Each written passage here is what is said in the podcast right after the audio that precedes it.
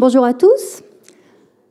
Nous sommes ravis de vous accueillir pour euh, cette, euh, cette nouvelle soirée des Vendanges du Savoir. Donc vendange euh, au cours de laquelle eh bien, nous, nous opérons une récolte de connaissances, de connaissances sur l'univers de la vigne et du vin, pas seulement sur des thématiques techniques, mais souvent sur, sur des, thématiques plus élargies, puisque nous avons reçu ici des historiens, nous allons bientôt recevoir des spécialistes de littérature ou de peinture. Mais ce soir, eh bien, nous sommes dans les, dans les fondamentaux, je dirais. Euh, nous recevons Nathalie Ola, euh, qui est chercheuse à l'INRA, donc l'Institut national de la recherche agronomique, et qui est spécialiste entre autres des porte-greffes. Donc c'est une spécialiste euh, de l'écophysiologie de la vigne et de sa génétique. Euh, donc elle fait partie d'une unité qui est spécialisée dans, les recherches sur, euh, sur ces éléments. et elle, est, elle, fait partie des coordinateurs d'un grand projet national dont elle va certainement nous parler, qui s'appelle le projet La Cave, qui étudie l'impact du réchauffement climatique sur un végétal qui est extrêmement sensible aux variations climatiques et qui est la vigne. Euh, ces temps-ci, d'ailleurs, nous avons, enfin, je ne sais pas si vous avez été très attentif à ce qui se passe dans le vignoble, c'est pas tellement le réchauffement qui nous a occupés dans, les dernières 48 heures ou, les derniers jours. Euh, en tout cas, donc, nous allons parler de, ce réchauffement climatique euh, global et de son impact sur les vins. Et nous avons également, pour, euh, pour nous éclairer sur ce que vont devenir les vins et la façon dont ils vont être acceptés. Une autre personne qui est Eric Girohéro et qui lui va nous apporter son regard d'économiste. Euh, il est arrivé il y, a, peu de temps, en fait, il y a quelques années, appelé par, euh, par Denis Dubourdieu, qui a malheureusement disparu, euh, pour, ma foi, eh bien, amplifier, fédérer les recherches sur l'économie du vin à, Bordeaux. Voilà, donc écoutez, je vais vous laisser la parole à tous les deux et je souhaite à tous une excellente conférence. Merci Véronique. Donc euh, oui, donc, euh, la présentation d'aujourd'hui, c'est euh, une présentation pluridisciplinaire, je dirais, puisque Nathalie est agronome, moi je suis économiste, et donc on va essayer de tenter de répondre à la question qui nous qui nous est posée, euh, une question très difficile. Vous aurez sans doute pas de réponse parce que les chercheurs, ça donne pas des réponses, ça pose des questions pertinentes, ça essaye d'en trouver en tous les cas. Euh, et on va essayer de vous donner des éléments de réponse à cette question. C'est surtout ça qui nous, qui, qui, nous paraît important. Et avant toute chose, en fait, euh, ce qui se passe, c'est que euh, on, voulait d'abord vous remercier d'être venu parce que c'est la période des vacances et que et que vous avez une, vous avez nous, avez fait la sympathie de, de, venir. Et pour ça, euh, je voudrais vous proposer une, euh, une vente. C'est-à-dire que, en fait, ce euh, qu'on voudrait faire, c'est que on, a, créé une marque de vin à l'ISVV qui s'appelle les Nectars de l'ISVV, hein, et on les a ramenés avec nous. Et on vous propose, mais vous n'êtes pas obligé, mais on vous propose de, bénéficier exceptionnellement cette fois-ci aujourd'hui et on le fera jamais à une autre époque, parce que, et même à aucun autre moment des vendanges du savoir, parce que c'est vraiment pour moi, c'est un cadeau, mais enfin, bon, ça, c'est à vous de, nous dire. Hein. C'est une occasion d'acheter une bouteille de vin aujourd'hui. Voilà. Et, après, notre séance. Et donc, euh, pour ça, et c'est pour ça qu'on va vous demander quel type de vin vous voulez acheter. Je vais vous, proposer deux types de vins que nous avons créés cette année, qui sont des millésimes 2016, et, qui sur la marque Les Nectars de l'ISVV, donc fait avec notre savoir-faire, toute la connaissance de l'ISVV par rapport à la confection des vins. Vous aurez l'occasion de les acheter, mais pour ça, il, faut que vous fassiez un choix. Et donc, c'est ce choix que je vous propose avant tout euh, début d'intervention. C'est celui-ci. C'est-à-dire que vous avez deux vins que nous, avons créés, que nous vendons à 9 euros. Euh, mais c'est un Pessac-Léognan, hein, attention. C'est quand même des, vins de Pessac-Léognan qui s'appellent les Nectars de l'ISVV. Et donc, en fait, nous avons deux châteaux, parce qu'on crée une gamme de vins cette année, à partir de 2016. Donc, on avait deux châteaux en vente le 2016, euh, Château Blanchard ou euh, le Château Binet 2016. Euh, Et alors, c'est donc tous les deux des, des, Pessac-Léognan. Et simplement, ce qui se passe, c'est que le château Binet, on, connaît très bien Robert Parker. Je ne sais pas si vous connaissez Robert Parker, qui est un critique de vin quand même mondialement connu, on peut dire, hein, et qui nous a fait l'honneur de, de, noter, de noter un de nos vins. Voilà. et Et donc, il nous a mis, ce qui est quand même pas mal pour une première année, un 91 sur 100. Ce qui est quand même, enfin, on en est très fiers. Mais alors, on l'offre à 9 euros.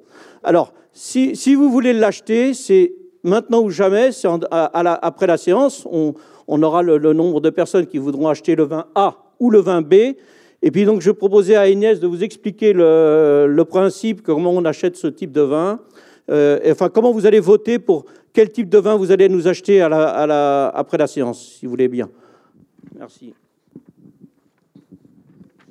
On vous a distribué une petite feuille à l'entrée sur laquelle vous avez quatre lettres, A, B, C ou D.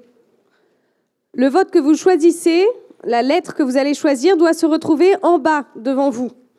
Et donc, face à nous, ce sera des couleurs.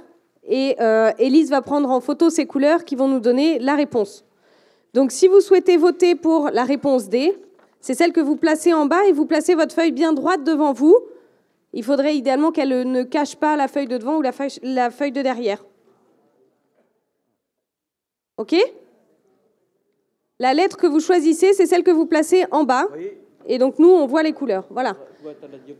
Donc vote A, j'achète une bouteille de Château Blanchard pour 9 euros.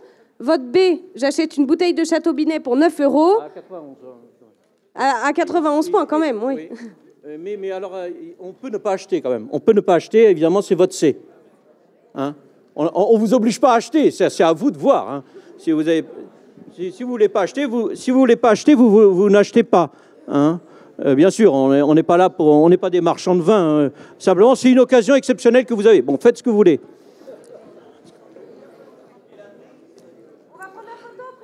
Non, non, attends, non, non oui. La dame, non, dans l'autre sens, dans l'autre sens. Il faut que vous voyez la, il faut que vous voyez la lettre. Et, la couleur, c'est nous qui la voyons. Voilà.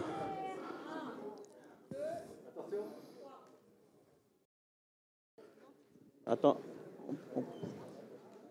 Alors, euh, euh, c'est bon? Ah.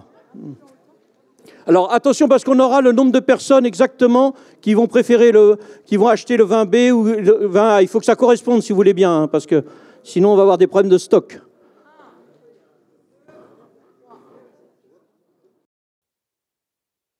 C'est bon? Alors, euh, je, une autre question, je, vais vous donner une information supplémentaire qui peut-être vous fera changer d'avis. Non, c'est fini, hein, c'est fini. Là. qui peut-être vous fera changer d'avis. En fait, euh, euh, il y a une information que vous n'avez peut-être pas vue sur l'étiquette parce que je l'avais enlevée, mais c'est simplement, euh, c'était en, bas à gauche de l'étiquette, vous avez le nombre vous avez les degrés d'alcool de ces vins, le, pourcentage d'éthanol. D'accord? Il y en a un, le, Blanchard est à 13 degrés d'alcool et le, et le, le, le, binet est à 15 degrés d'alcool. Je ne sais pas si ça peut changer votre décision d'achat, mais c'est véritablement là-dessus qu'on va vous demander d'acheter avec cette information, euh, qu'on va vous demander vraiment d'acheter. Là, on n'est plus au stade de l'essai maintenant, on est vraiment au stade de la vente. Merci. Donc euh, faites, ah, allez-y. Euh. voilà. On recommence la photo. Non, non, non, bah, non, je peux vous donner que cette information parce que je ne les ai pas honnêtement. Euh, c'est mes collègues de l'ISVV qui, qui, ont fabriqué ces vins-là, et moi, je, ne suis qu'un économiste. Je ne connais que l'argent. Je vous ai dit, à, 9 euros, euh, c'est vraiment un cadeau. Bon, bah, il n'y a pas de Pessac Léonien à 9 euros. Hein, Ça a été bien pris? Merci bien. Donc on verra euh, on, vous expliquera par la suite euh, ce, à, quoi euh, on voulait arriver avec cette expérience. je vais tout de suite vous essayer de, commencer à, répondre aux, questions, mais c'est une réponse d'économiste, c'est-à-dire demain les vins dans nos verres seront, ben, vous voyez, des vins que nous aimerons, meilleurs que les vins que nous n'aimerons moins.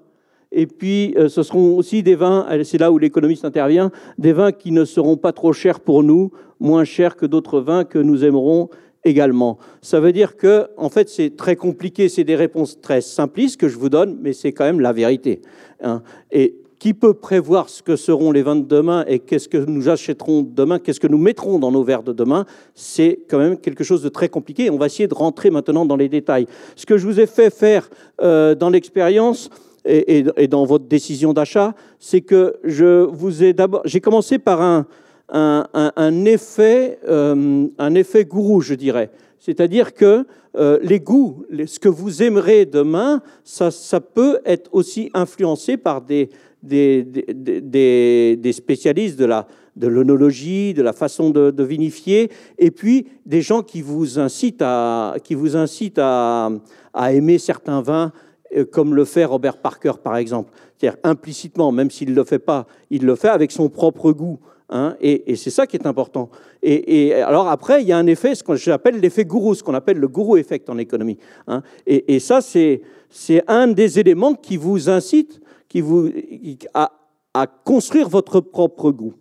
D'accord? Et puis, dans ces, euh, dans ces gourous, il y en a un qui est, que nous aimons bien à, l'ISVV malgré tout, c'est Jacques Dupont, qui est le critique du point, et qui est intéressant par rapport à la question du réchauffement climatique. C'est-à-dire qu'il fait remarquer que le degré d'alcool, qui était la deuxième partie du vote, si vous vous rappelez bien, hein, c'est un élément important, et c'est un élément qui n'est pas du tout négligeable, et donc ça, Nathalie va nous en parler de façon plus précise, hein, l'évolution du degré d'alcool dans les vins à cause du réchauffement climatique. Hein, et il fait le parallèle dans son livre, et je vous recommande de l'acheter parce qu'il il mérite bien, parce qu'il il fait bien le parallèle entre ce que peut donner le, réchauffement climatique par rapport au vin, hein, et ce qui existe en réalité. Hein, et, que ça correspond aussi à des choix stratégiques de producteurs, à, ce qu'on observe aujourd'hui, des gens qui se sont adaptés à un certain type de vin et qui correspondent, entre guillemets, au vin de, qu'aime Robert Parker. Et donc, en fait, ce qu'il ce qui explique bien, c'est que la question du degré d'alcool, on peut toujours la, critiquer, parce que explique bien Jacques Dupont, on peut toujours la critiquer, mais enfin, il y a quand même un problème d'équilibre. Alors, on vous dit, le degré d'alcool, certains observateurs vont vous dire le degré d'alcool, c'est pas très important. Euh, ce qui est important, c'est l'équilibre. Oui, mais enfin, si on tombe malade, si on est fatigué et qu'on on se réveille le lendemain matin après avoir bu un vin à 15 degrés, eh bien, c'est quand même pesant et peut-être qu'on va pas toujours aimer ça. Et ça, je, reviendrai euh, tout à l'heure pour vous en expliquer un peu plus les, détails. Alors après ça, à côté de, ce monde des, gourous, vous avez le, monde de la recherche, je dirais. Le monde de la recherche qui va vous expliquer que tout ceci, c'est bien plus compliqué, et surtout le monde de la recherche en onologie, en analyse sensorielle, qui va vous expliquer que, et ça, vous avez l'école d'onologie de Bordeaux, là j'ai sélectionné le monde de la recherche, l'école d'onologie de Bordeaux, et dans tous ces livres que j'ai cités tout à l'heure, bah, peut-être que vous pouvez en sélectionner au moins deux qui sont du, monde de la recherche, qui sont Le goût du vin d'Émile Pénaud, Hein. et puis, le, et puis les entretiens de Denis Dubourdieu, qui est un petit livre que je vous recommande d'acheter parce que c'était une, pépite de, de renseignements. On le lit avec le crayon à la main. Et, là, vous avez la réflexion des chercheurs qui ne sont pas tout à fait les réflexions de ce que j'appelle moi les gourous de façon un peu simpliste. Voilà. Alors, si vous vous rappelez, euh, donc euh, Gilles de Revel, qui, qui, avait fait la première séance des Vendanges du Savoir, il est, donc, qui est, issu de cette école de de Bordeaux, il nous avait bien expliqué dans la première séance des, des Vendanges du Savoir que, en fait, le goût euh, n'existe pas, donc je parle sous le contrôle de Gilles, le goût, le goût est individuel, chacun a ses propres goûts, et ce que vous, vous allez apprendre, si vous venez à l'ISVV par exemple, eh bien, c'est qu'il faut travailler ses propres goûts individuels. On n'a pas les mêmes marqueurs, on n'a pas la même façon de réagir, on a tous nos goûts, on a tous notre capacité individuelle à ressentir telle ou telle caractéristique. Hein. et c'est ça qui est important, c'est plus ça qui est important que de de, se soumettre au diktat d'un individu particulier qui vous explique quel est le bon vin. Non, ça, ça n'existe pas. C'est quel est votre goût à vous. Et c'est ça qui est important. Et, c'est pour ça que je rebondis par rapport au, réchauffement climatique. Donc maintenant, je vais, je vais céder la, place à, Nathalie, qui va reprendre tout ça à partir de la viticulture. Et moi, je reviendrai pour vous parler de la consommation et je reviendrai sur cette expérience que, que nous venons de faire. Merci. Euh, bonsoir à tous et euh, merci Eric de me passer la parole. Merci d'être venu. Et donc moi je vais essayer de vous présenter euh, ce qu'on a déjà observé en matière de changement climatique, quelles ont été les conséquences sur la viticulture et, la composition du raisin, et puis qu'est-ce qu'on peut attendre pour l'avenir. Alors, comme l'a dit Eric, nous ne sommes pas Madame Irma et nous ne savons pas ce qui va se passer, euh, ne serait-ce que l'année prochaine, ou dans 10 ans, ou dans 25 ans. Euh, donc, mon, discours, il ne va pas être simpliste. Je vais essayer qu'il soit simple, mais euh, l'objectif, c'est de vous donner des éléments pour comprendre ce qui vous est dit ensuite et ce que vous pourrez avoir par ailleurs comme conséquence.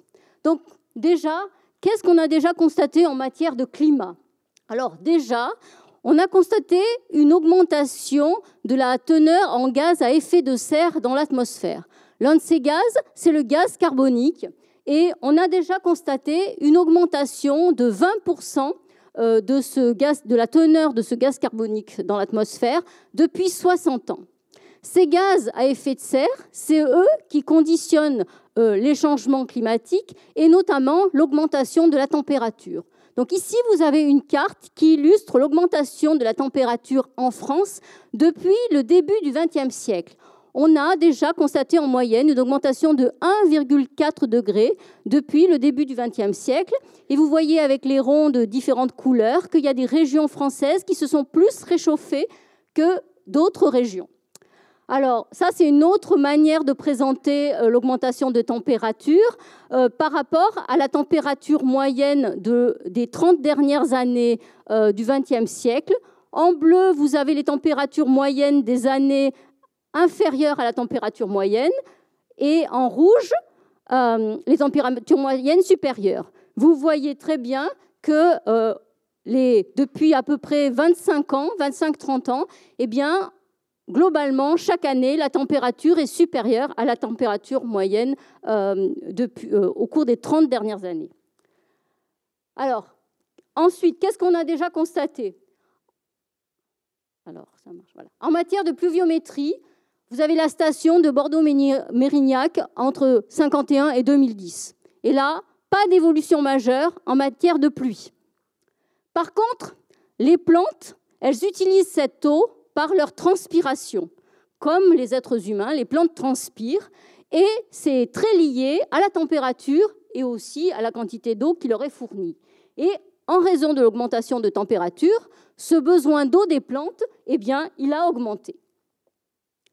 Alors, à quoi on pourrait s'attendre maintenant dans le futur?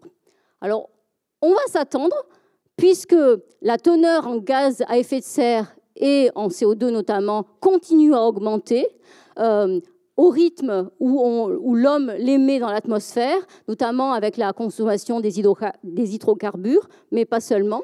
Donc on s'attend à une augmentation supplémentaire de la température moyenne. Alors ça, c'est les graphiques un peu compliqués que nous présentent les climatologues, qui montrent l'évolution euh, de l'augmentation de la température jusqu'à la fin du XXIe siècle. Vous voyez qu'il y a différentes couleurs qui correspondent à différents scénarios qui sont envisagés pour l'augmentation de la teneur en CO2. Il y a des scénarios qui sont plutôt optimistes, qui disent que la teneur en CO2 ne va pas beaucoup augmenter, et puis des scénarios qui sont plus pessimistes, qui sont plus proches de la réalité, il faut le dire, et qui disent que la température va augmenter très fortement. Ce sont les courbes en rouge. Alors, en général, ce qui est dit, c'est qu'en 2050, il n'y a pas beaucoup de différence entre les différents scénarios d'émissions de gaz à effet de serre. On va constater une augmentation supplémentaire de la température de 0,6 à 1,3 degré. Par contre, en 2100, là, vous voyez que les courbes, s'écartent et il y a une très grosse différence entre les scénarios. Et dans le scénario le plus pessimiste, eh bien, on pourrait aller jusqu'à une augmentation moyenne de la température de l'air au-delà de 5,3 degrés. Ça, c'est pour la France. Alors, bien sûr, ça dépend des émissions, je l'ai dit, également des saisons et des régions, euh, et je ne rentrerai pas plus dans les détails.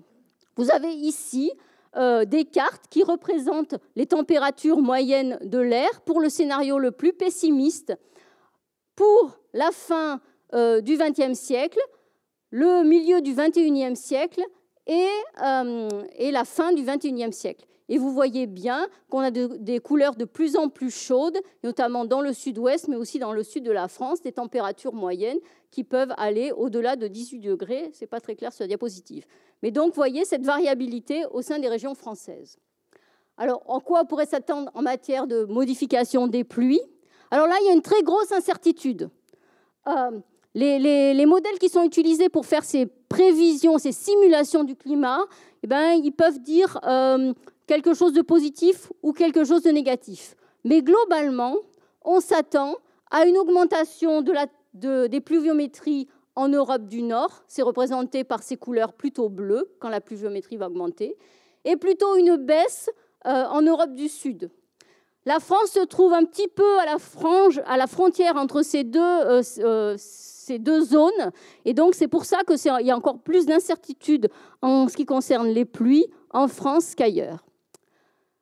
Alors, en termes climatiques globaux, euh, nos collègues euh, euh, climatologues qui ont travaillé dans le cadre du projet LACAF, qui a été cité tout à l'heure, disent que d'ici le milieu du XXIe siècle, selon le scénario le plus pessimiste, eh la région bordelaise pourrait connaître un climat équivalent à celui de Porto au Portugal ou de la région de Napa en Californie. Donc, un climat plus chaud et peut-être au aussi humide, on va dire, euh, ou plus sec, comme à Napa.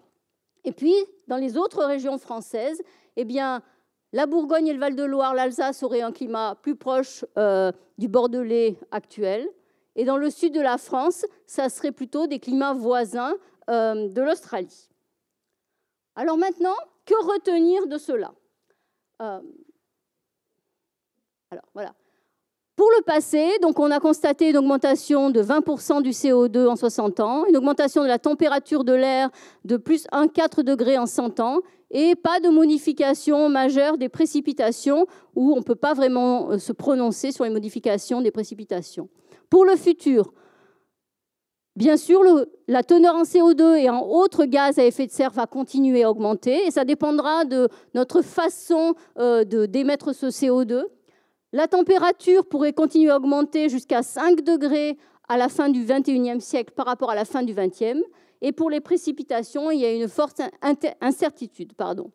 Globalement, ce qu'il faut savoir, c'est que par rapport à des changements qui ont pu avoir lieu dans le passé, des changements climatiques, ceux auxquels on a à faire face aujourd'hui sont très rapides, beaucoup plus rapides que ce qu'on a euh, pu, euh, auxquels on a pu faire face dans le passé que de toute façon, ce sont des simulations. Donc, comme je le disais tout à l'heure, on n'a aucune certitude.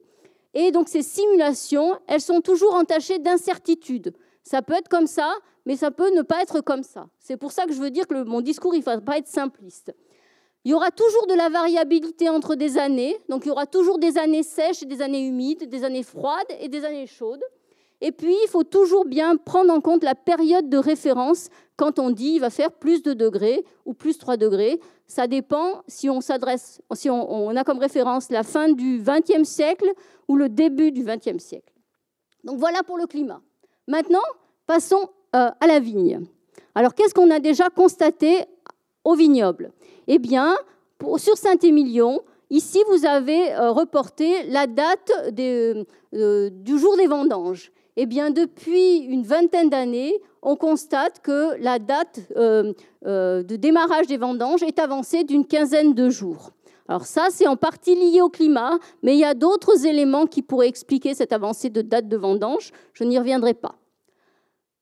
Ce qu'on a aussi euh, observé, c'est une augmentation régulière depuis à peu près la fin des années 80 de la teneur en sucre dans les raisins et c'est ce sucre qui est dans les raisins qui donne l'alcool qui est dans les vins, et donc qui explique qu'on produit aujourd'hui à Bordeaux des vins dont la teneur en alcool est plus élevée qu'à euh, la fin des années, euh, des années 80.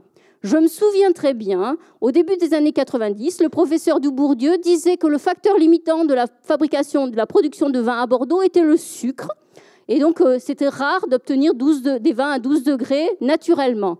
Et aujourd'hui, on peut avoir des vins qui dépassent largement 12 degrés, 13, parfois 14. Donc, il y a vraiment une modification à ce niveau-là. Et puis, euh, la qualité du vin, son goût, c'est quelque chose de complexe. Et c'est souvent lié à l'équilibre entre l'alcool et puis la teneur en acide dans le, dans le raisin. Et en parallèle, on a vu une diminution de la teneur en acide dans les raisins. Alors, à quoi on peut s'attendre pour l'avenir? Alors, il y a quelque chose qui est très important et qu'on appelle la phénologie. c'est la succession des stades de développement de tout être vivant. Les plantes, les animaux euh, sont caractérisés par une succession de stades.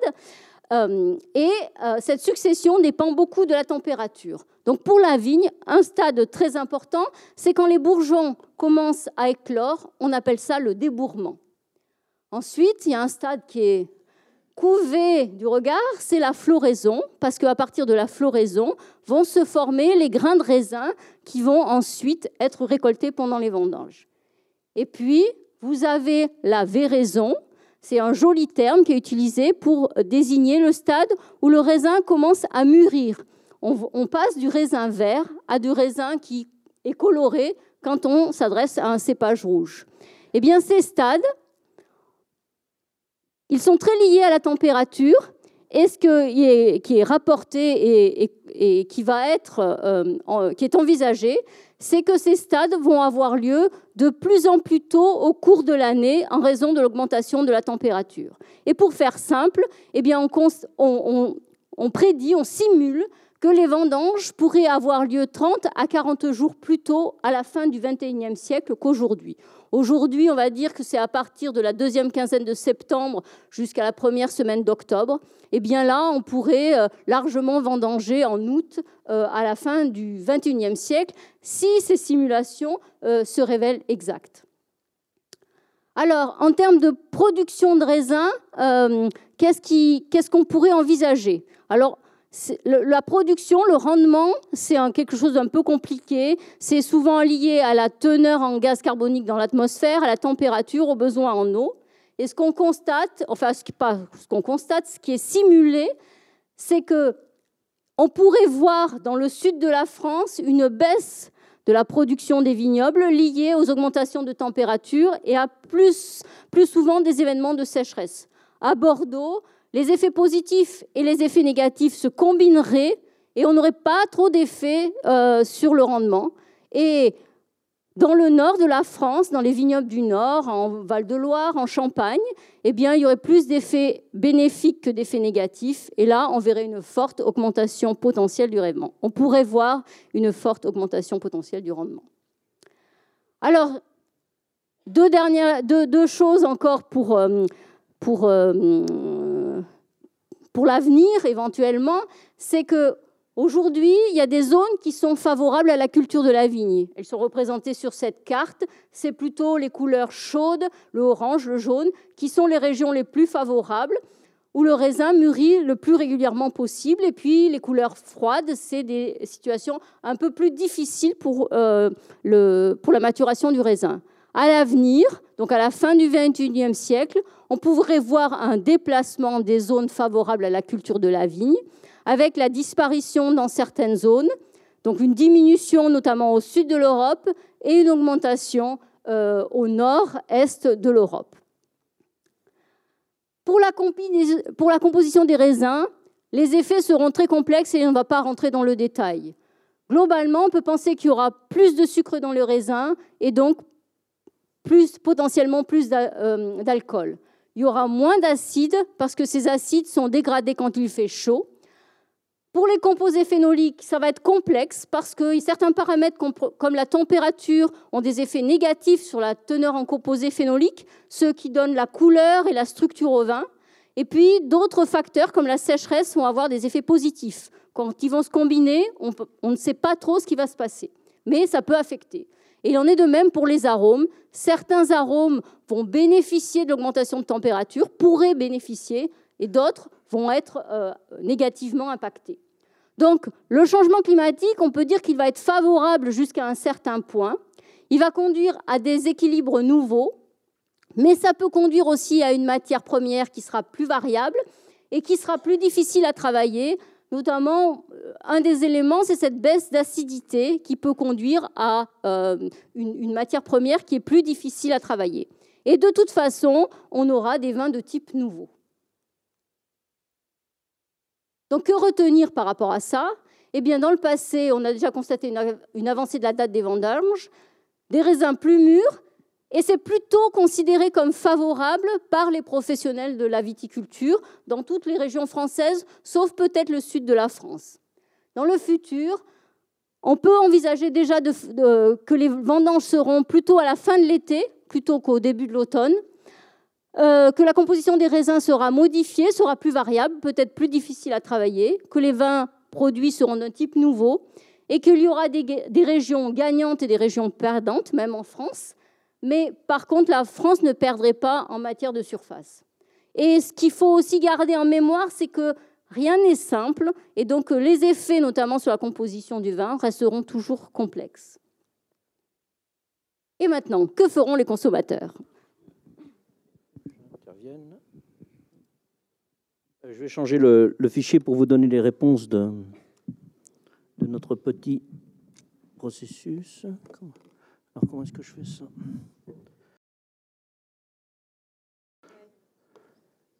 Voilà. Donc, je reprends la parole, mais en ayant intégré les, résultats du, de la vente. En fait, euh, alors, bon, je suis un peu désolé, mais euh, j'ai fait quelque chose tout à l'heure que j'ai jamais, vraiment, je fais jamais. Euh, je, vous ai menti. Euh, en, économie, on ne ment jamais. C'est bien connu et, c'est vraiment une déontologie que nous avons. Et en fait, je vous ai fait profiter d'un début d'économie expérimentale. C'est-à-dire, je vous ai. Mais en économie expérimentale, on mange jamais aux au consommateurs. Bon, là, j'ai menti pour les besoins de l'exercice, et donc nous n'avons pas euh, créé de vin, j'en suis désolé, mais c'est de la faute de notre directeur Alain Blanchard que vous, qui, n'a pas encore accepté que nous créions des, ces nectars de l'ISVV, ces vins de l'ISVV, et puis d'Anna Binet qui, organise avec nous les vendanges du savoir de, l'Université Bordeaux-Montaigne. Euh, on n'a pas encore réussi à faire passer cette motion et donc on n'a pas de vin. On n'a pas de vin à vendre. Mais ce que je voulais savoir, c'est est-ce que vous étiez prêt à les acheter? Et donc, ce sont des vins fictifs, et puis voir un peu quelles étaient vos réactions par rapport à, ces vins fictifs, et est-ce que vous les achèteriez C'était important pour moi de, que, vous de vous mettre dans une condition réelle d'achat. C'est-à-dire que si, si c'était une condition hypothétique, euh, c'est-à-dire est-ce que je vote pour tel vin ou tel autre vin, c'était pas pareil. Il fallait que je vous fasse croire que vous alliez vraiment les acheter et que, et que vous étiez engagé dans cet achat. Hein, pour que votre vote, pour moi, représente quelque chose d'intéressant. Parce que c'est ça l'économiste. Hein. L'économiste ne, ne, ne, croit que ce qu'il voit. Il, et il faut absolument qu'il y ait des, des, des, des, achats véritables. Alors, donc, des vins fictifs, et puis, euh, et, puis des étiquettes, mais on vous a pas demandé, on vous a pas proposé de déguster ces vins. Donc ça, ça par contre, ça peut arriver. Hein. On, achète des vins sur l'étiquette et puis on ne sait pas ce qu'il y a dedans et on verra si on les rachètera plus tard. Alors après, alors ce qui est intéressant pour notre histoire, hein, pour notre par rapport à ce que vient de vous raconter Nathalie, c'est qu'il y a deux facteurs de différenciation. Dans, ces vins que, je, que, que j'ai voulu tester. C'est le premier facteur de différenciation qui est la note du gourou, qui, alors en l'occurrence, c'était, je l'ai choisi à dessein, c'est-à-dire Robert Parker. On sait qu'il a, beaucoup de talent. Il ne s'agit pas de, du tout de critiquer son talent et ses connaissances, mais il a aussi un goût personnel et qui correspond à des goûts qui correspondent à cette, concentration, à ces goûts sucrés, à, à, l'alcool aussi. Il reconnaît lui-même qu'il aime l'alcool dans les vins, le, plus d'alcool. Mais tout le monde n'est pas comme ça. Et donc, on peut avoir, euh, on, peut avoir cet arbitrage en disant est-ce que j'aime l'alcool ou est-ce que je l'aime pas? Et ça, c'est la deuxième information que je vous ai donnée après dans l'expérience. C'est-à-dire, je vous ai informé sur le degré d'alcool de ces vins et peut-être que ça a changé vos, vos, décisions d'achat. Enfin, fictives, mais enfin, pour vous, c'était une véritable décision d'achat puisque je ne vous avais pas dit que je vous mentais. Euh, alors, les résultats, euh, et, et c'est alors, ce qui est intéressant aussi, juste pour l'expérience, c'est que c'est une information croissante. C'est-à-dire que je vous ai donné de l'information, et puis je vous en ai redonné une supplémentaire, qui était le degré d'alcool. Et donc, j'ai fait progresser l'information, et en espérant que ça allait déclencher un peu plus d'achats. Et je ne me suis pas trompé. C'est-à-dire que les résultats sont les suivants. L'objectif, mesurer l'influence de l'information sur des paramètres potentiellement liés au réchauffement climatique, avec un prix fixé à 9 euros, ça on y reviendra, et absence de repérage individuel. Hein, c'est-à-dire que je n'ai pas pu savoir qui me répondait à, quelle expérience, à, tel, type de vin plutôt qu'à tel autre. Et ça, j'aimerais bien le savoir. Mais dans une expérience réelle qu'on fait en, économie expérimentale, on, repère nos consommateurs. Alors les résultats sont les suivants. Donc vous avez, on a bien un effet gourou, c'est-à-dire 97, euh, 97, euh, personnes m'achetaient le, château Binet euh, et 29 seulement m'achetaient le, Château Blanchard. Désolé Alain, tu, n'as pas eu de succès au départ, au moins de cette expérience, mais euh, enfin, tu avais quand même 29 votes, hein, et puis un nombre total d'acheteurs à 126, et donc un refus d'achat qui est, qui, est, simplement de 19, euh, de 19 personnes. Et après, quand j'ai annoncé le degré d'alcool, eh bien, on, on s'aperçoit que le Château Binet a perdu des clients, Hein, et que euh, notre château Blanchard en a gagné pas mal. Et donc il y a eu 15 euh, degrés, ça faisait trop, quoi. Hein. Euh, et, vous êtes plusieurs à penser comme ça, et je vais y revenir dès maintenant. Et, le nombre total de. Et par contre, le refus d'achat, autre information importante, le refus d'achat a baissé. Hein, c'est-à-dire qu'en fait, j'ai eu eh bien, en donnant plus d'informations, ce qui est naturel aux consommateurs. Et en plus, si je vous avais fait goûter les vins, peut-être que vous auriez augmenté votre consentement à acheter, à acheter les vins. Hein, ou, au contraire l'inverse. Hein. il, peut, il, peut, se passer l'inverse. Mais en, général, quand c'est que des informations extrinsèques, on augmente le nombre total d'acheteurs. Simplement, ils se répartissent différemment. Et là, il se trouve qu'il s'agit donc de deux paramètres qui sont liés à cette histoire de réchauffement climatique.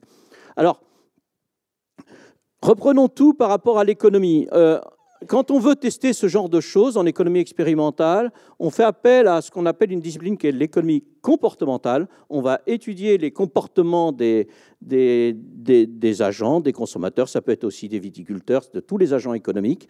Hein. Et c'est une discipline qui s'est développée petit à petit dans, la discipline économique, au sein de la science économique, et qui dit, euh, avec Daniel Kahneman, qui est donc un des, le premier prix Nobel en économie comportementale, même si ce n'est pas lui qui l'a créé, puisque c'est un prix Nobel français qui s'appelle Maurice Allais, qui avait inventé l'économie comportementale dans les années 50. Hein. Mais le, prix Nobel euh, en 2000, je crois, ou 2000, 2005, quelque chose comme ça, euh, qui, a, qui a travaillé fondamentalement cette histoire de comportemental et de voir comment on change nos comportements. Et là, c'est son dernier livre qui est traduit en français d'ailleurs, hein, euh, Thinking euh, Fast and Slow, euh, et, qui, est, qui est de dire, eh bien, on a des comportements, des réactions spontanées, puis après on a des réactions, des réactions réfléchies. Et c'est là-dessus qu'il, fait qu'il met l'accent, cet économiste, d'ailleurs qui est un psychologue, qui n'est pas un économiste, mais il a eu le prix Nobel d'économie. Et puis, quelqu'un que je vous recommande d'aller voir sur, les, sur YouTube avec ses, son économie comportementale, et puis aussi d'acheter ce livre qui est formidable, absolument hilarant, sur le comportement économique et qui est Dan Ariely.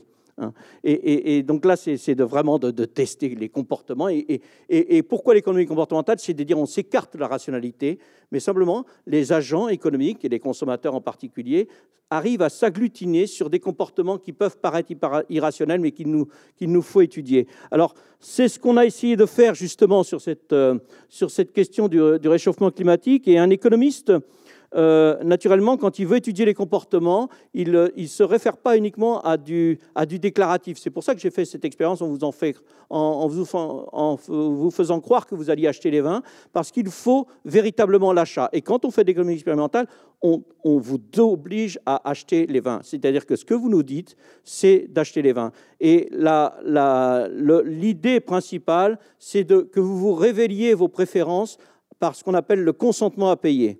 Le consentement à payer d'un vin, c'est le prix maximum d'achat. C'est-à-dire, si je vous dis, euh, par exemple, euh, là j'ai pris deux, deux marques de notre sponsor, là, de Rothschild, Mouton Cadet, eh bien, euh, si je vous dis j'ai un consentement à payer de 15 euros, là j'ai mis à 15 euros, eh bien, ça veut dire que au-delà de 15 euros, aujourd'hui, je ne veux pas acheter ce vin. Mais tout ce qui est en dessous de 15 euros, je l'achète. Donc ça veut dire que j'ai un prix maximum au-delà duquel je n'achète plus le vin. D'accord? Donc ça, c'est la notion de consentement à payer. C'est le prix maximum d'achat à un instant T euh, qu'un consommateur est, prêt à mettre pour un, un, vin particulier. Et puis si vous avez un vin qui est d'une classe supérieure, je dirais, là j'ai pris un mouton Rothschild, carrément, c'est pas mouton cadet, c'est mouton Rothschild, là je l'ai monté à, à, 45, ce qui ne correspond pas à la... Voyez en rouge, j'ai des prix de vente, hein, c'est pas du tout pareil. Hein. J'ai des prix de vente fictifs, mais enfin c'est à peu près l'ordre de grandeur. Hein. Et là je l'ai mis à 45 le consentement à payer en me disant, bah, de toute façon moi j'ai un revenu qui fait, euh, que de toute façon je ne peux pas acheter des, des millions, euh, un vin quel qu'il soit même s'il est excellent et magnifique, et on me dit qu'il est, extraordinaire et qu'il vaut des fortunes. Et donc, simplement, j'ai quand même révélé mes préférences par des consentements à payer différents.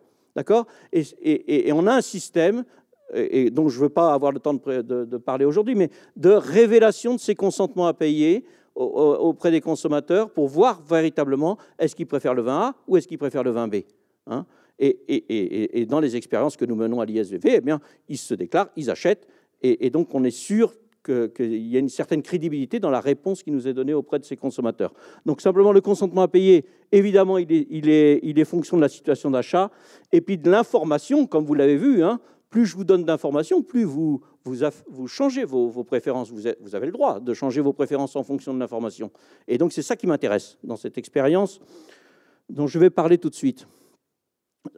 Alors, euh, l'idée de, travailler, c'est simplement de dire il faut à la fois intégrer le sensoriel, hein, parce que vous donnez des informations extrinsèques, genre degré d'alcool, euh, telle qualité, tel château, tel machin je vous ai rassuré avec le Pessac Léognan et tout ça. Donc ça, ça a déclenché votre, votre consentement à payer. Et ça l'a peut-être élevé un petit peu en fonction de, de, la crédibilité que vous apportiez aux informations. Hein. Et je rajoute le sensoriel, c'est là quand vous goûtez le vin. Est-ce que vous l'aimez et quel est vos consentements à payer quand vous goûtez le vin? C'est-à-dire que est-ce que vous allez vraiment me l'acheter durablement, en fait, ce vin-là hein? Le deuxième, le deuxième point, c'est l'évaluation économique. Hein. C'est le consentement à payer. Donc, quel est le comportement d'achat et quelle est l'évaluation sensorielle D'accord? Alors, j'ai pas trop de retard, c'est vrai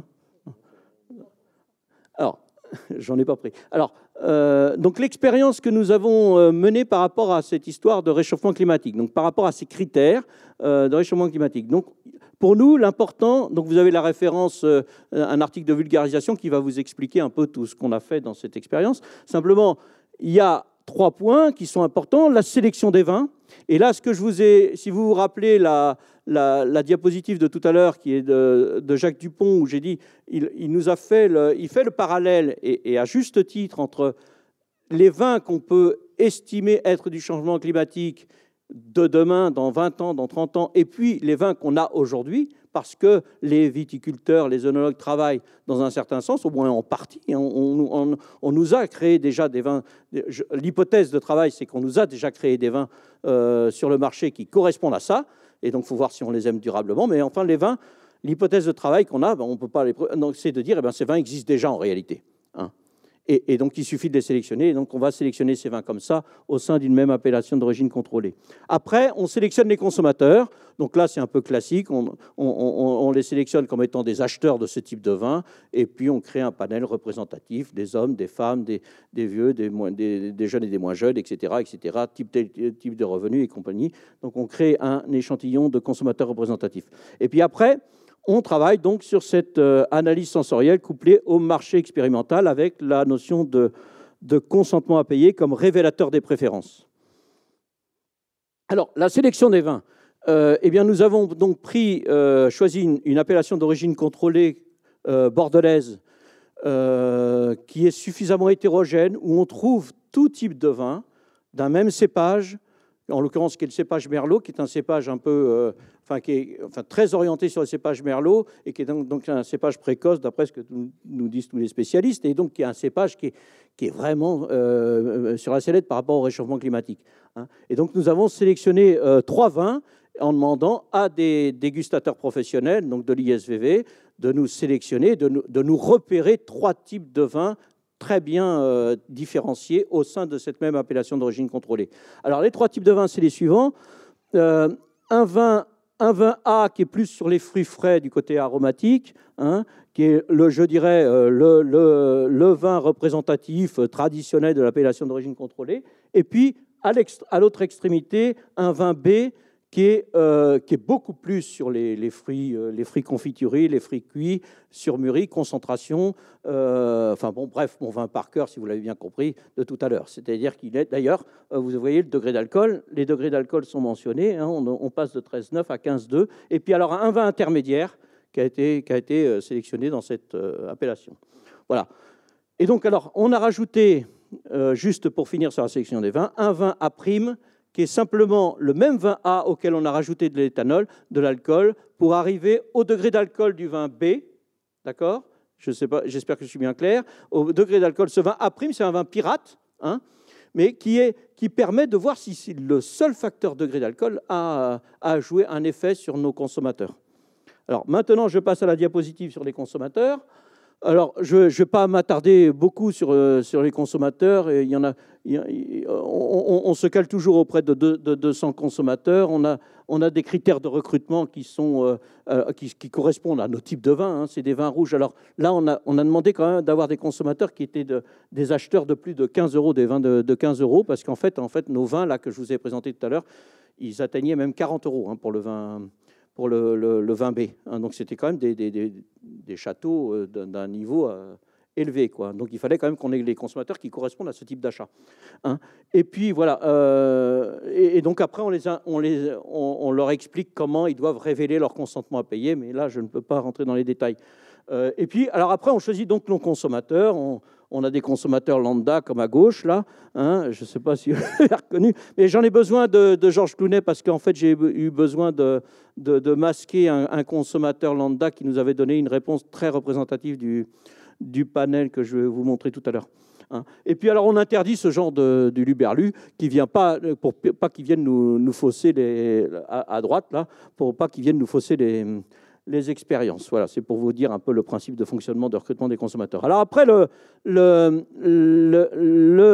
marché expérimental couplé à l'analyse sensorielle, c'est exactement ce que vous avez eu hein, tout à l'heure dans le petit jeu, mais sauf que c'est un peu plus compliqué. C'est-à-dire que c'est un, protocole en information croissante. C'est-à-dire petit à petit, on a demandé aux consommateurs, on leur a donné de l'information, de, plus en plus d'informations, pour qu'ils apprennent à discriminer petit à petit les vins qu'on leur a proposés, les vins A, B et C, et A'. Hein, D'accord? Et on leur a demandé. Alors, au début, euh, on leur propose, euh, on leur dit quelle est la OC, euh, que je ne vous dis pas d'ailleurs, quelle est la OC en question, et on leur donne le millésime. C'est-à-dire que c'était important pour moi tout à l'heure dans le petit jeu de dire c'est du Pessac léonien, sinon bon, vous ne m'auriez pas acheté si vous n'aviez pas su, il fallait quand même que je vous donne de l'information pour que je vous incite à m'acheter. Hein. Eh bien c'est pareil, c'est-à-dire qu'il faut quand même mettre les consommateurs dans un univers du connu, c'est-à-dire pour... Et, là, là par contre on mange jamais, hein, bien sûr. C'est bien, euh, je, veux que vous sachiez ça. L'économiste ne mange jamais. Euh, donc là, on leur a donné véritablement la vraie information et même on s'engage à ne pas mentir. Et ils peuvent le vérifier après. Hein. Euh, après, petit à petit, on leur demande de. Alors, on, leur demande d'évaluer les vins sur le visuel. Est-ce qu'ils aiment la couleur? Ça peut, ça peut avoir un effet, puis ça les entraîne petit à petit sur l'évaluation des vins. Et puis on leur demande de donner une note uniquement sur la couleur. Bon, ça n'a pas beaucoup d'effet, je vous dis tout de suite, évidemment, euh, surtout quand il s'agit de vin rouge en, l'occurrence. Et simplement, après, on leur dit, le, euh, maintenant vous, les, vous sentez les vins, parce qu'en fait, les vins, le vin B, il avait quand même des sérieux arômes de fruits cuits et de fruits confiturés. Donc déjà, on avait quand même une impression très forte uniquement à, l'odorat. Hein. Et après, on passe au gustatif, hein, donc c'est l'ordre de dégustation classique. D'accord, je vais aller plus vite. Et puis, euh, et, puis après, je donne le degré d'alcool. D'accord? Et je demande des notes hédoniques de, de 0 à 20. Et puis après, en même temps, dans le même temps, je demande le consentement à payer, c'est-à-dire à combien vous m'achetez tel vin, chaque vin, à combien vous me l'achetez. CAP0, CAP1. Donc CAP0, ça veut dire qu'on ne connaît pas le vin. Euh, et puis on le découvre petit à petit, on arrive au CAP4.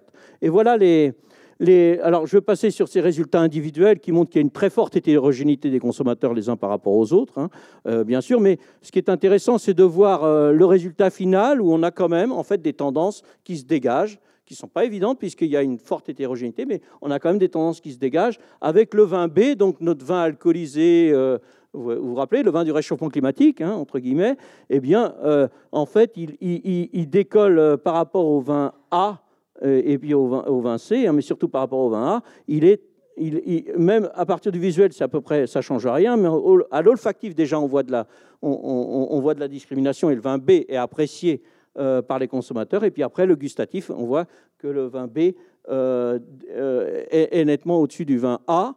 Hein. donc le vin du réchauffement climatique, finalement, eh bien, euh, il serait plébiscité par les consommateurs et finalement le réchauffement climatique, ça serait très bien, puisque c'est une bonne, c'est bonne aubaine. D'ailleurs, jusqu'à présent, euh, on, peut considérer que le réchauffement climatique a été une aubaine pour le Bordelais, puisqu'on n'a pas de vin mauvais depuis une dizaine d'années, il n'y a pas de mauvais millésime. Et donc, il n'est pas illégitime, il n'est pas illégitime de penser que le, vin réchauffement climatique soit finalement peut-être une aubaine pour les consommateurs.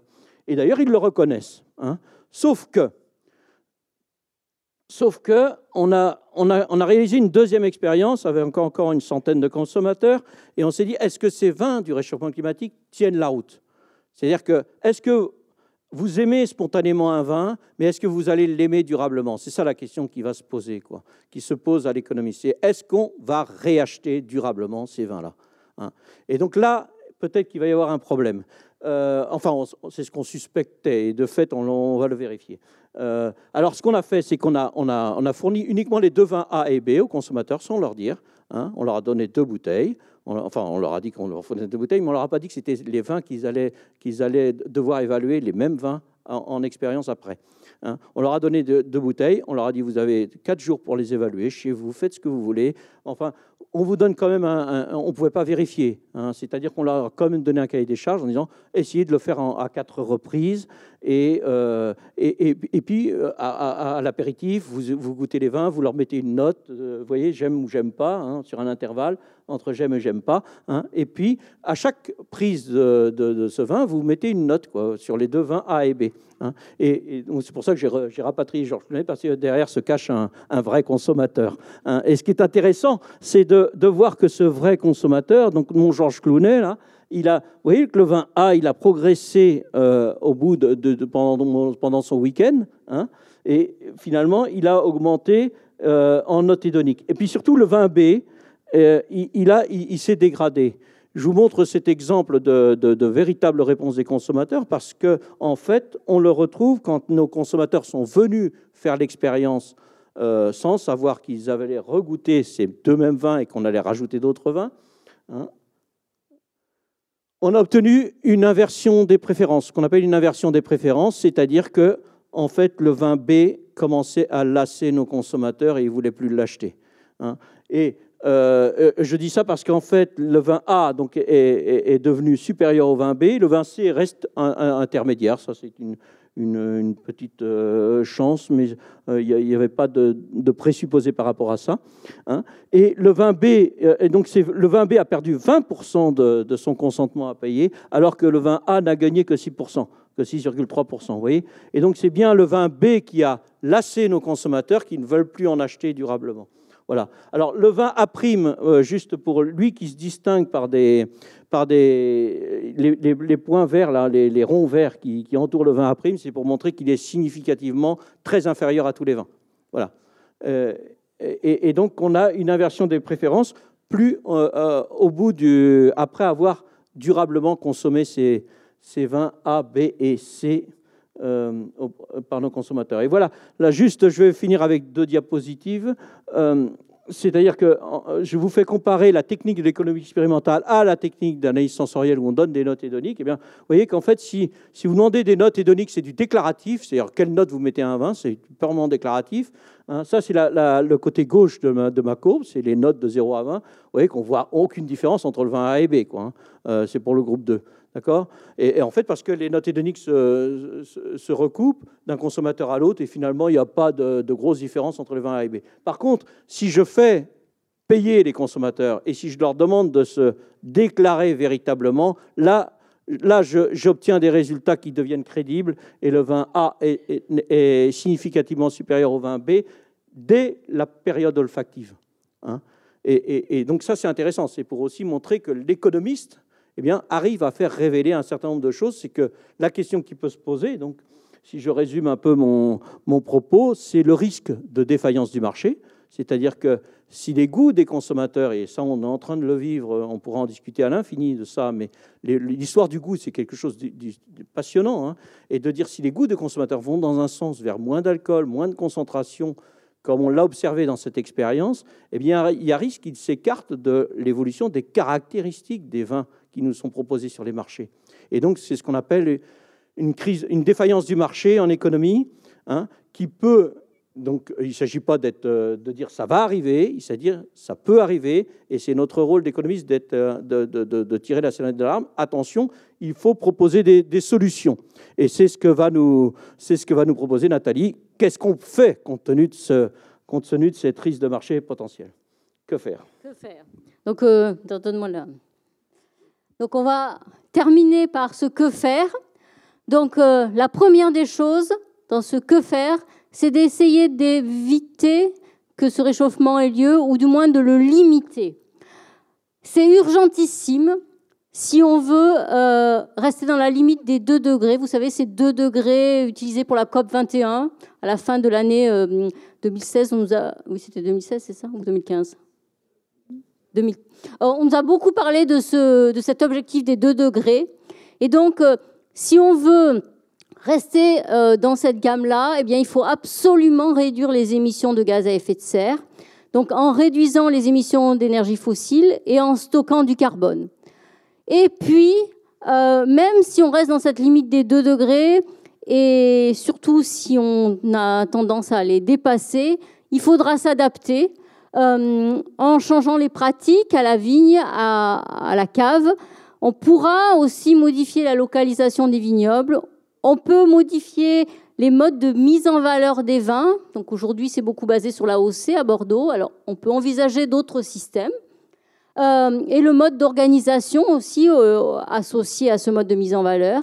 Et puis, ce qui est très important, c'est favoriser les échanges pour euh, sensibiliser, mais aussi pour s'adapter, et puis aussi intégrer d'autres facteurs. Alors très rapidement, pour cette réduction des gaz à effet de serre, ce carbone, il faut voir que pour avoir 66% de chances de ne pas dépasser les 2 degrés d'ici 2050, donc ce n'est pas garanti à 100%, eh bien ce qu'il faut voir, c'est que ça, c'est la quantité totale d'émissions de carbone qui est autorisée depuis la fin, euh, depuis le début du XXe siècle. Donc pour ne pas dépasser ces plus de degrés entre le début du 20e et 2050, eh bien, on a cette quantité euh, de carbone à émettre.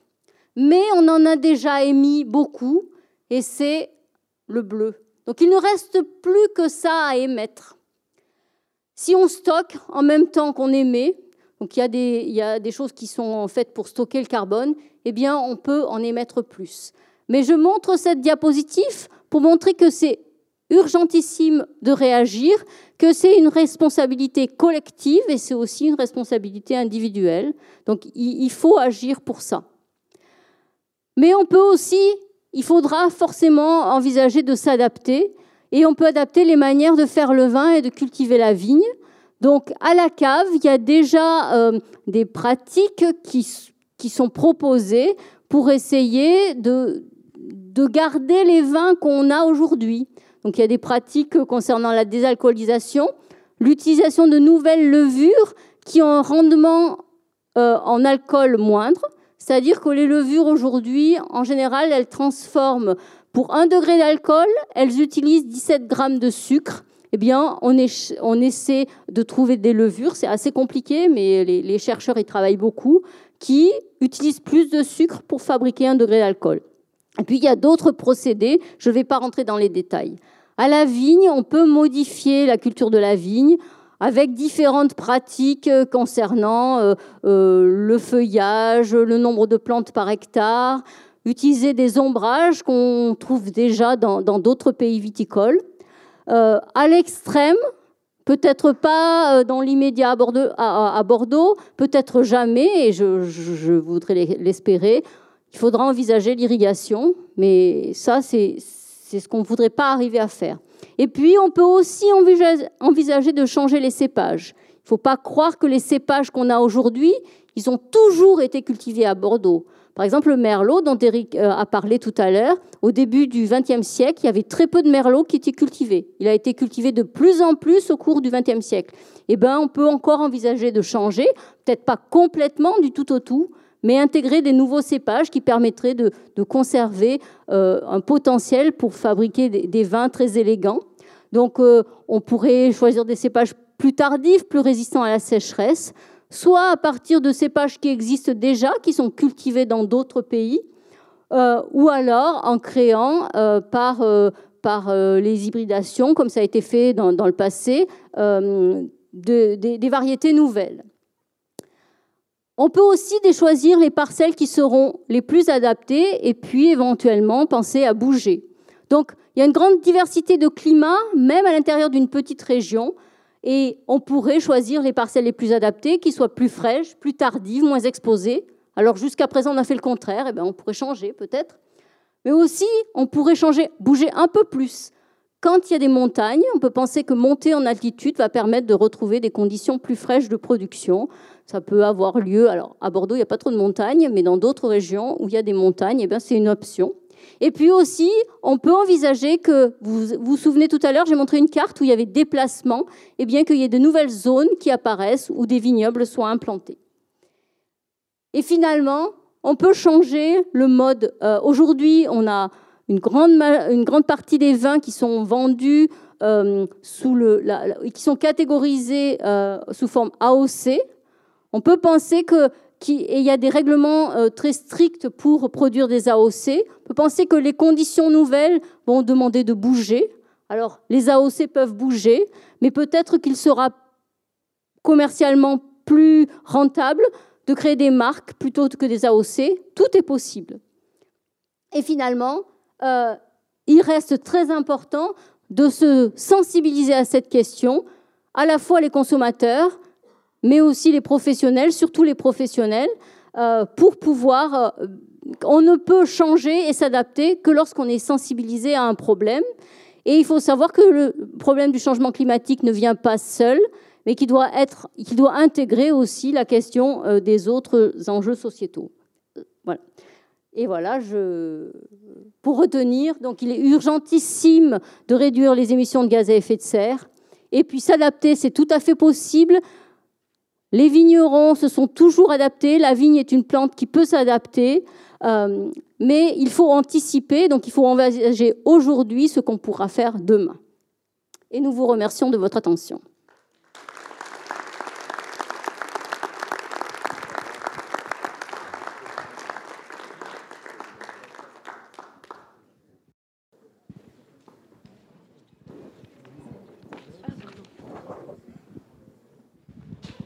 Oui, euh, je voudrais savoir si dans les simulations que vous avez faites avec les, gens qui ont testé les vins, vous les avec les mêmes personnes sur les vins que vous avez cités.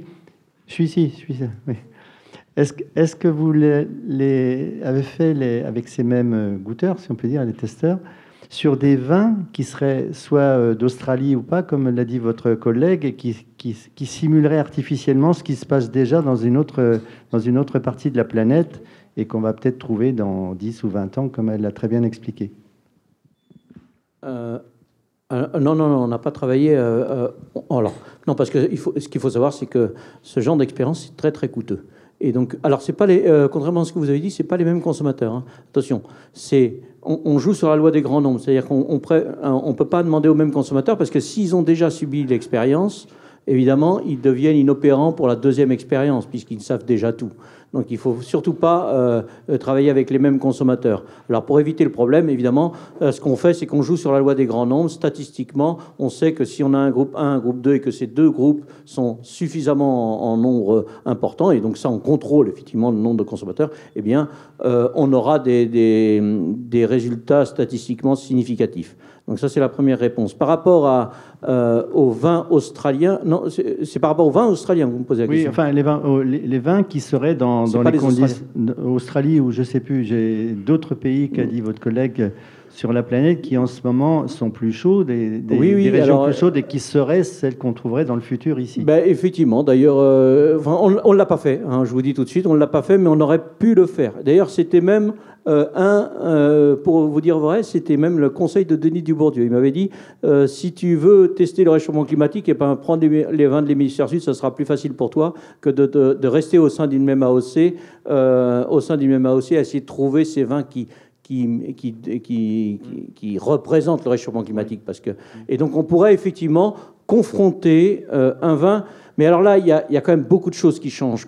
C'est pour ça qu'on n'a pas fait ce choix-là avec toute notre équipe. On en a beaucoup discuté de, prendre un vin australien contre un vin français, par exemple. Hein. Ce qui, ce qui avait un sens, c'est vrai, et puisque les vins de l'hémisphère sud ressemblent beaucoup à ce qu'on estime être les vins du réchauffement climatique, enfin c'est un peu l'idée qu'on a en tête, mais par contre on changeait beaucoup de choses, et surtout en économie, on est, il faut absolument qu'on donne un ancrage qui soit commun à tous les vins au départ. Quoi. On aurait dit des vins du monde, qu'est-ce qu'on aurait dit? Et là, ça, ça, ça crée beaucoup de confusion dans la tête des consommateurs. Et, donc là, on ne voulait pas faire ça parce que ça, ça donne des mauvais résultats. Alors, je, complète. Il y, a des expériences qui sont réalisées de, cet ordre-là, où par exemple, pour un vin, alors souvent on prend des vins de cépage, donc euh, du pinot noir par exemple, et puis on va goûter des pinots noirs de, très nombreux vignobles qui viennent du monde entier. Et alors, euh, l'évaluation ne sera pas forcément celle du consentement à payer, mais des descriptions des caractéristiques des vins.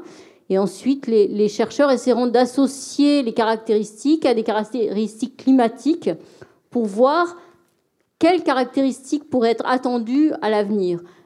Et puis, s'il y a des, notes de, préférence, de voir s'il y a des préférences. Euh, et ça, il y a des expériences qui sont réalisées. Alors, je ne connais pas vraiment les résultats, mais qui montrent qu'il n'y a pas forcément de grandes tendances euh, où on préfère euh, les, vins plutôt euh, de climat tempéré par rapport à, des vins de, climat plus chaud. Et puis la deuxième, la deuxième question, si, mais c'est dans l'autre sens, est-ce que vos collègues de l'Institut du vin d'Australie auraient fait, lui, ces expériences sur ces consommateurs. Parce que j'avais pensé, moi, d'inverser l'autre, mais il faut tomber sur des gens avec ce que vous avez appelé le goût qui est propre à une nationalité ou pas. Alors, est-ce que eux ont fait le parallèle pour leurs consommateurs? Bah, euh, oui, il faudrait, faudrait qu'on passe un accord avec eux. Euh, mm. Sauf qu'il faut quand même. Non, sur les leurs, pour eux uniquement. Euh, oui, bien sûr, bien sûr. Mais il faut simplement trouver nos, équivalents chercheurs, je veux dire, ah à, Adélaïde en l'occurrence, hein, puisque c'est là qu'il y a le grand centre de, recherche sur le vin en Australie. Hein, on, aurait, on pourrait le faire, sauf qu'il n'y a pas, à ma connaissance, des spécialistes d'économie expérimentale en Australie. On pourrait le faire en Californie, peut-être. Mais et encore, voilà, les, les économistes expérimentalistes que j'ai cités tout à l'heure ne sont pas des économistes du vin. Voilà. Et donc, euh, c'est un problème aussi, il faut connaître, parce que c'est assez compliqué. Les, les, techniques qu'on utilise sont, sont, compliquées dans le sens où on demande la vraie révélation des prix. Et pour ça, on a des techniques qu'on travaille énormément sur le plan théorique. Euh, ça fait appel à une science qu'on appelle la théorie des jeux. Et, donc, il faut avoir un peu les, ces, connaissances-là. Mais euh, ça serait plutôt à nous d'aller faire ces expériences là-bas, mais c'est coûteux, quoi. Il nous faut beaucoup d'argent pour faire ça. D'accord, merci.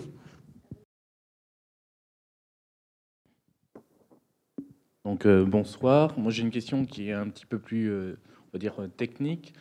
Euh, au niveau des, modèles de prédiction, est-ce que vous utilisez du deep learning, du machine learning? Et est-ce que par exemple sur des, API comme vous avez montré Aladdin ou peut-être vous passez par Watson, est-ce que vous envisagez de laisser des API ouvertes pour vos développeurs? Alors, moi, je, ne suis pas climatologue, hein, donc c'est pas moi qui fais les simulations. Euh, les modèles, euh, c'est des modèles numériques hein, qui, sont, qui sont utilisés. Euh, je ne pense pas qu'il y ait des systèmes de e-learning, c'est-à-dire qu'on essaie de. Ils modélisent aujourd'hui le climat, les paramètres du climat, à partir d'un certain nombre de, caractéristiques de l'atmosphère. Et à partir de là, ils font des modèles de simulation. moi, je ne connais pas derrière toute la technique informatique, il faudrait vous mettre en, relation avec Météo France, par exemple, ou euh, le centre euh, Simon Laplace, où travaille Hervé Le Treux, qui, sont mm. des grands climatologues qui font ces simulations. Moi, j'utilise les, les, simulations que font les climatologues. Donc, toute la technique qui est derrière, je suis désolée. Euh, moi, je m'intéresse, je connais bien la vigne, mais moins la modélisation mathématique. Voilà. D'accord. Non, non, vous, en fait, euh, oui, c'est vous utilisez des, API euh, Météo France. oui, oui, nous on sort les alors. Euh, en gros, alors il y a plusieurs. Alors, il y a, ce qu'il faut savoir, c'est que presque chaque pays a un ou plusieurs modèles de simulation du climat et les, le, GIEC, donc le panel d'experts au niveau international, produit ces simulations à partir d'un ensemble de modèles. Il y a une vingtaine de modèles. Hmm. Et ce qu'on voit, c'est le résultat de ces 20 modèles. Donc c'est pour ça qu'il y, a beaucoup d'incertitudes, parce qu'en fonction des modèles, il n'y a pas toujours le même résultat. En France, il y a deux modèles principaux euh, qui sont développés, un modèle à, Météo France et un modèle à l'Institut Simon Laplace. Et on peut, euh, on peut euh, trouver les simulations climatiques sur un site internet qui s'appelle DRIAS. Vous tapez sur internet, sur Google, D-R-I-A-S. Et là, vous allez vous retrouver sur un site qui est ouvert au public euh, et vous pouvez récupérer les simulations, récupérer les cartes euh, de la température moyenne, des températures maximales, des températures, etc. etc. C'est ouvert au public. Donc voilà. Et ça, c'est avec les modèles français. Ok, merci.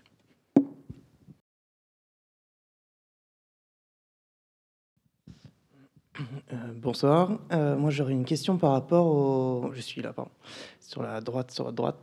Euh, j'aurais une question par rapport aux conclusions sur les habitudes d'achat à long terme. Je voudrais savoir si vous avez, d'après ce que j'ai compris, vous avez donné à la fin du, à la fin du, de l'expérience une bouteille pour, pour chaque participant qui devait déguster quatre fois et qui devait reporter ses analyses euh, après les quatre prochains repas. Si c'est bien ça.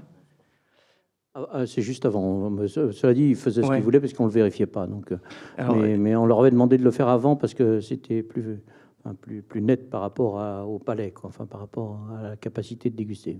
D'accord. Et justement, je voulais savoir si est-ce que vous avez pris en compte, par exemple, le fait d'ouvrir une bouteille de vin euh, l'évolution après 36 heures? Est-ce que, est que vous avez euh, pris en compte justement cette évolution de vin, l'évolution aussi du goût de cette personne qui un jour euh, X n'a pas avait, pouvait déguster, on va dire très bien, avec tous ses toutes ses capacités dégustatives, alors que le jour Y, peut-être il avait euh, voilà, est-ce qu'il avait une, autre façon de déguster? Est-ce que c'était dans le même euh, dans le même environnement, etc.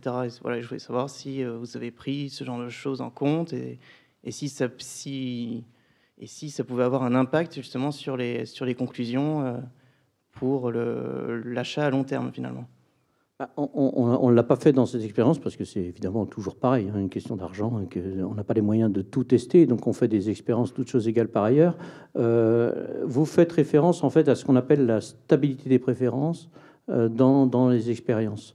Et, donc, effectivement, euh, quand on teste la stabilité d'expérience, on, teste si des consommateurs changent d'avis euh, parce qu'ils se lèvent de mauvaise humeur le matin, euh, parce qu'il il fait chaud, parce qu'il fait pas chaud, parce que, enfin, pour tout un tas de raisons exogènes. Et je l'ai bien précisé que le consentement à payer était fonction de toutes ces considérations externes.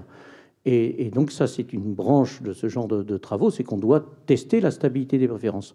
Moi, je l'ai un peu testé quand même, on l'a un peu testé, la stabilité des préférences, mais dans un autre sens, c'est de voir si les préférences qu'on nous avait déclarées au départ, est-ce qu'elles, avec la loi des grands nombres, c'est-à-dire en essayant de gommer au maximum tous ces effets externes hein, et, de faire les expériences à la même époque, euh, de, de, tester cette stabilité des préférences, mais dans le sens pas de l'instabilité erratique, euh, de, voir s'il y a des effets de, de lassitude. Hein. Et on a voulu se limiter dans l'étude de la stabilité des références à ces effets de lassitude.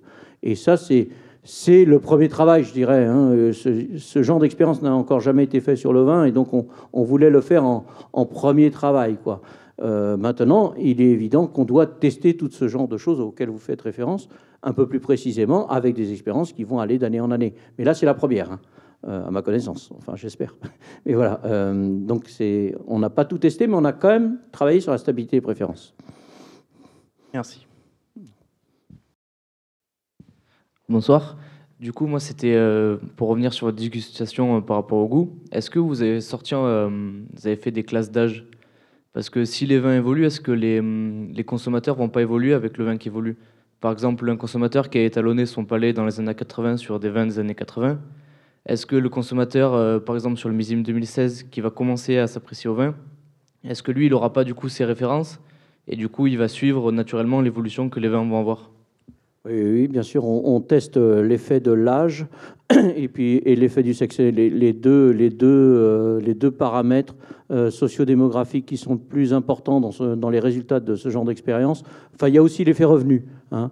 mais l'effet revenu n'agit pas tellement sur les préférences. Il agit sur la, la valeur absolue, j'irais, du consentement à payer, mais pas tellement sur la préférence d'un vin par rapport à un autre et sur les écarts en soi. C'est surtout effectivement l'âge et qui joue beaucoup. Hein, et sur le et, le sexe. Alors c'est plutôt, on a fait euh, ce genre de, on n'a pas obtenu des gros euh, des gros résultats hein, euh, dans, dans l'expérience que je vous ai montrée. Par contre, on avait fait le même genre d'expérience sur la désalcoolisation. les vins désalcoolisés, et on s'est aperçu que les jeunes, je, vous le dis de mémoire, hein, à vérifier, mais c'est les jeunes et les femmes qui préfèrent les vins moins alcoolisés. Euh, donc effectivement, c'est un, un, sujet très important parce que euh, on pourrait croire que les jeunes euh, aiment les vins sucrés, aiment l'alcool, mais non, je pense que vraiment on est en train de, de vivre un tournant du goût sucré, contrairement à ce qu'on pourrait penser. D'ailleurs, enfin bon, j'aurais des anecdotes par rapport à ça d'ailleurs. Merci. Ah, ça marche. alors Nathalie l'a présenté, en fait le changement climatique a déjà commencé. Et de fait, est-ce qu'on n'a pas déjà une expérimentation naturelle en cours euh, Est-ce que les consommateurs euh, ont fait évoluer leur goût sur les 30 dernières années en termes d'achat de, vin? Est-ce qu'on n'a pas des idées déjà de savoir euh, vers quoi s'orientent les consommateurs avec le changement climatique qui est déjà amorcé? Et est-ce que ça va justement dans le même sens que ce qu'on regarde avec des expérimentations où on met frontalement le consommateur face à un vin supposé changement climatique et un vin plus conventionnel? Euh, euh, je ne comprends pas ta question. Euh, est-ce qu'on on voit sur les 30 dernières années, avec les évolutions en cours, le fait qu'on on, l'a vu, donc les degrés ont monté, le niveau de sucre a monté. Est-ce que, les, consommateurs, est-ce que les consommateurs changent eux-mêmes quoi? On le voit par des expériences d'entrepreneurs. bon, je vous donnerai pas les noms des entrepreneurs en question, il s'agit de coopératives, mais qui se font refuser des vins à cause du degré d'alcool en fait, euh, par, les, grands distributeurs, les grossistes. Et ils ont bien conscience que c'est un enjeu et que et alors autre autre alors ça c'est le, premier type de retour d'expérience qu'on a du milieu professionnel. Un les refus d'achat des grosses centrales d'achat. S'il y a trop de degrés d'alcool ils commencent à avoir des refus d'achat. Et deuxième chose et ça c'est plutôt en marketing qu'on a relevé ce genre de choses c'est que les consommateurs regardent de plus en plus le degré d'alcool sur une étiquette chose qu'on ne, faisait pas, absolument pas avant. C'est-à-dire que les gens achetaient des, vins sans regarder le degré d'alcool, ils achetaient leur propre vin de Bordeaux sans regarder si c'était à 13, 14, 15. Et maintenant, en fait, ils ont observé que c'était un des critères importants de, sélection. Donc on a quand même des, éléments qui montrent que ce genre de choses est en train de, tourner. Un autre exemple, alors qui est, assez amusant, hein, qui est, je change du secteur du vin, c'est le Coca-Cola. Et vous savez que tous, enfin, je ne sais pas si vous le savez, mais enfin, Coca-Cola a remarqué que, que sa marque Coca-Cola aux États-Unis est en train de, de, de chuter royalement. C'est-à-dire qu'il y a une baisse de consommation de la marque Coca-Cola qui est très importante à cause du goût sucré. Ils l'ont analysé, hein, à cause du sucre. Et cette perte du goût du sucre les a conduits aujourd'hui à racheter de façon considérable des thés avec beaucoup moins de, beaucoup moins de goût sucré, quoi, des, des, boissons à base de thé, je sais pas, les iced tea ou des choses comme ça. Enfin, c'est pas la marque iced tea parce qu'elle appartient à un vert. Mais c'est, vous voyez, c'est les, les, entrepreneurs. Enfin, Coca-Cola va jamais faire faillite, hein, mais par contre, ils vont changer, ils vont changer leur fusil d'épaule quand ça sera nécessaire. ils ont déjà commencé à le faire. Donc il y a, y a quand même un... Alors je veux dire, ça c'est une bonne nouvelle. Hein. Quand j'ai appris ça récemment, je trouvais que c'était une bonne nouvelle par rapport à la, au grand débat sur l'obésité. Quoi. Espérons que ça soit vrai, mais en tous les cas, il y a quand même un certain nombre d'éléments qui le montrent. Donc s'il n'y a plus de, questions, eh bien nous allons, nous allons conclure. Euh, donc il nous reste à, remercier nos deux chercheurs du jour qui nous ont apporté une perspective passionnante sur euh, ce réchauffement climatique dans la vigne et dans nos gosiers futurs. Euh, voilà, et également à remercier, bien comme d'habitude, les, non seulement euh, les universités, l'ISVV, l'INRA, euh, mais aussi nos mécènes, sans qui ces soirées ne, seraient pas possibles, également vous, notre, notre public. nous vous remercions encore une fois d'être venus. Nous vous incitons à revenir pour les, futures animations de, de la Cité du Vin. Euh, voilà, donc euh, comme d'habitude, notre programmation culturelle euh, est accessible sur, sur Internet. donc, prochaine, des les prochaines étapes, vous les voyez avec des, animations et, spectacles autour de notre grande exposition Bistrot. voilà, et donc une, une, rencontre dégustation dans un cycle complètement livre avec Agnès Verdier-Molinier le week-end en Argentine, euh, avant, les vacances d'été. Et euh, alors qui n'est pas indiqué ici, mais notre voilà le voilà le 6 juin, euh, la, prochaine conférence dans le cadre des vendanges du savoir, nous changeons nous changeons de style, nous changeons de discipline puisque c'est Sophie Garmès qui viendra nous parler de littérature. Voilà.